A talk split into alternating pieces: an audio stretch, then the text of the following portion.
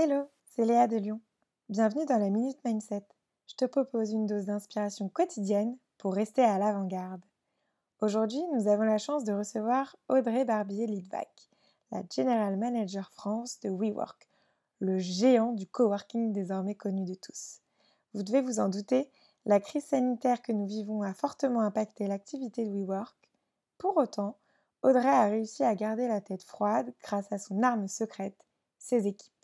Pour en savoir plus, je vous invite à écouter l'épisode. Bonne écoute Hello Audrey, bienvenue dans la Minute Mindset. Bonjour Léa, merci de m'inviter. Merci à toi, j'espère que tu vas bien. Je vais très bien et toi? Top, merci. Euh, alors Audrey, tu es General Manager de WeWork France et Europe du Sud, une entreprise qui a connu une des croissances les plus folles ces dernières années. Tu as aussi dirigé avec succès à Glossybox une venture de requête Internet jusqu'à son rachat. Alors moi, aujourd'hui, quand je vois ton parcours, euh, forcément, j'ai envie de savoir un peu ce que tu as appris à travers tes expériences qui aujourd'hui te permettent de faire face euh, dans une entreprise qui est touchée de plein fouet par la crise et qui aujourd'hui, en fait, te permettent d'aller vers l'avant. Bah, c'est c'est assez facile et le point sur lequel je me suis toujours appuyée, c'est c'est les gens. Euh, les gens de mes équipes. Euh, j'ai toujours euh, su me reposer sur des super talents, trouver très vite des alliés, su écouter les, les, membres qui composent chaque service, leur donner l'opportunité de, de voir se réaliser leurs idées, parce que les, les équipes qui sont sur le terrain, ils ont beaucoup d'idées, ils voient passer beaucoup de choses. je pense que ce qui fait la différence, c'est que je sais où sont les talents et, et j'arrive bien à les faire briller, à leur donner du pouvoir à me battre pour eux parce que je suis, je suis convaincue qu'ils détiennent, si c'est pas la vérité, en tout cas une certaine vérité du business. Et, et puis surtout, pas s'approprier leur travail. je fais en sorte que, que les, les, gens puissent être fiers de leurs idées, pouvoir les remonter, les montrer. Et, et ça, les gens, ils le rendent au centuple. Et, après, les résultats sur le business, ils s'en ressentent immédiatement. Donc, c'est très gagnant-gagnant ce type de relation et de pouvoir faire confiance aux, personnes qui m'entourent.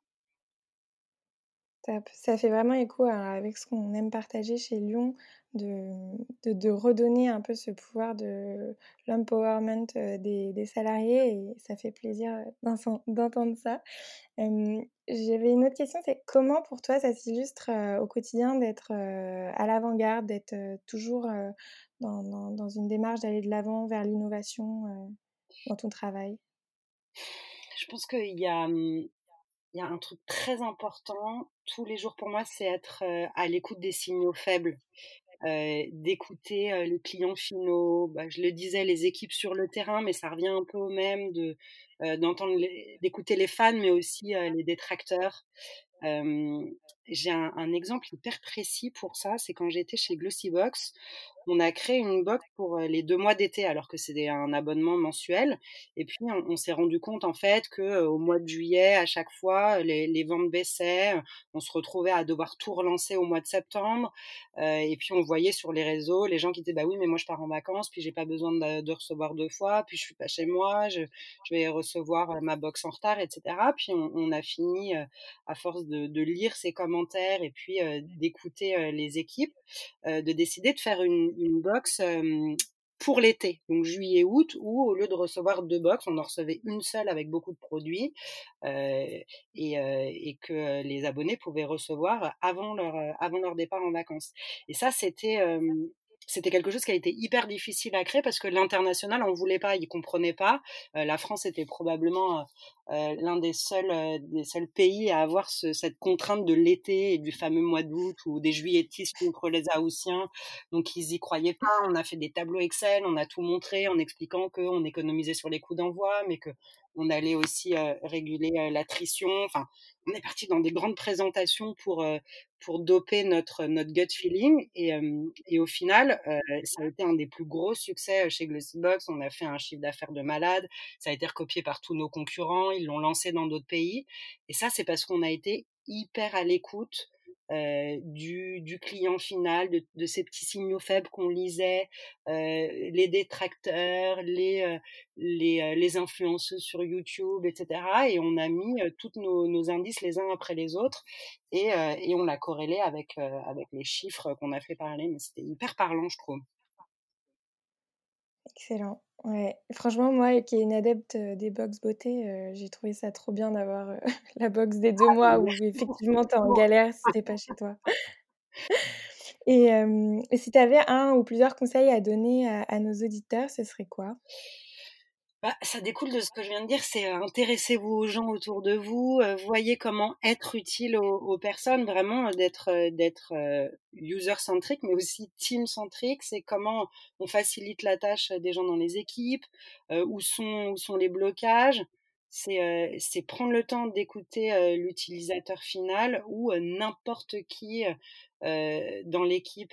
Maintenez une connexion régulière, lisez les réseaux sociaux, organiser des rencontres, même si c'est seulement un petit café, euh, de pas ignorer les critiques. C'est jamais agréable de lire les critiques, mais il y a, souvent du vrai. Euh, et quelquefois, on a envie d'y répondre un peu rapidement en disant oui, mais si on fait ça, c'est parce que ça. Mais euh, quand, quand on a les mêmes critiques une ou deux fois, c'est euh, probablement qu'il y a quelque chose de vrai sur lesquels on peut agir assez facilement, donc être être ouvert et pour cycler, citer Jean-Claude Van Damme, être ouvert. J'aime bien citer des philosophes pendant mes interviews. Bah, justement, est-ce que tu aurais une source d'inspiration, en ce moment que tu aimerais nous partager? Tu veux dire à part Jean-Claude Van Damme? À part Jean-Claude Van Damme, évidemment. Qui Heu fait des vidéos en ce moment qui sont assez drôles, hein, d'ailleurs. Moi, j'écoute pas mal de podcasts.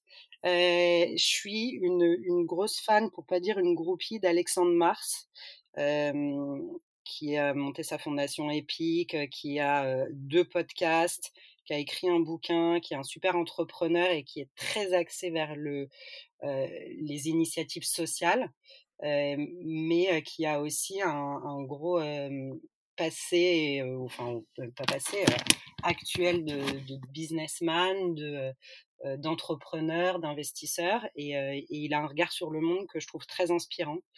Heu, il parle pas mal des signaux faibles d'ailleurs. On a ça en commun d'être très, ouvert sur ce qui se passe autour de nous pour, pour interpréter les signes. J'aime beaucoup Le Gratin de Pauline Léniaud, Mmh. pareil, qui est une entrepreneuse qui a monté Gemio et qui a son propre podcast où elle reçoit aussi des entrepreneurs ou des personnes inspirantes.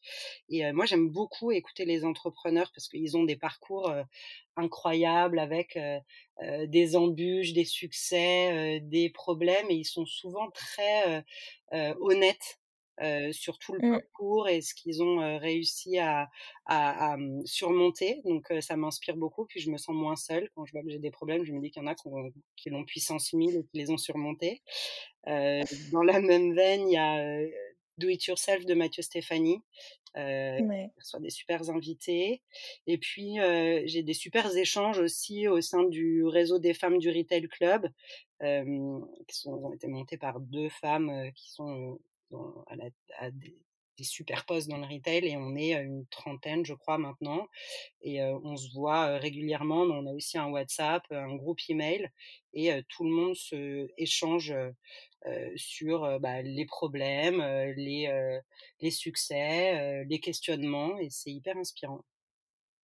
Ouais, c'est cool. On a eu justement Amandine de Sousa Ah et bah, heu, voilà. c'est une Ah des bah fondatrices donc Voilà.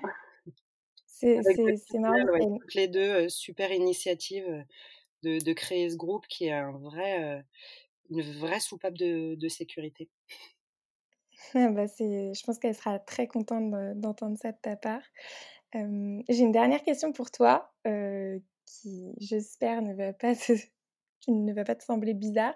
Qu'est-ce qui fait de toi quelqu'un de normal? Et beaucoup de choses, heu, bah, je vais faire un un aveu confinement puisqu'on est en pleine période, c'est j'ai pas quitté en 8 semaines le même short en jean, heu, voilà, depuis le début. Et je sais pas si ça fait quelqu'un de normal ou ou, heu, ou un peu, heu heu, bizarre, au niveau de la fashion, mais voilà, je l'avoue. Non, c'est tout à fait normal.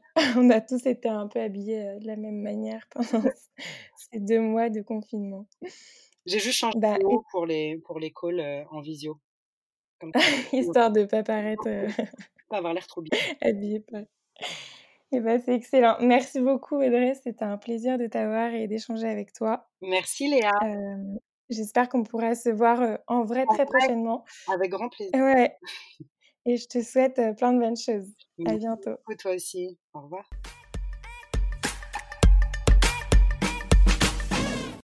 Merci de nous avoir écoutés. Si tu as apprécié ce moment, n'hésite pas à remercier notre invité. Tu peux retrouver toutes les références de l'épisode dans la description. Je t'invite également à liker l'épisode sur ta plateforme d'écoute et à le partager si tu as été inspiré. C'était Léa Fauché en collaboration avec Coderzain pour la Minute Mindset, un podcast proposé par Lyon, l'école de l'ère entrepreneuriale. Si toi aussi tu veux rester à l'avant-garde, il ne te reste qu'une chose à faire, join Lion sur johnlion.co, j o n l i o n.co. À très vite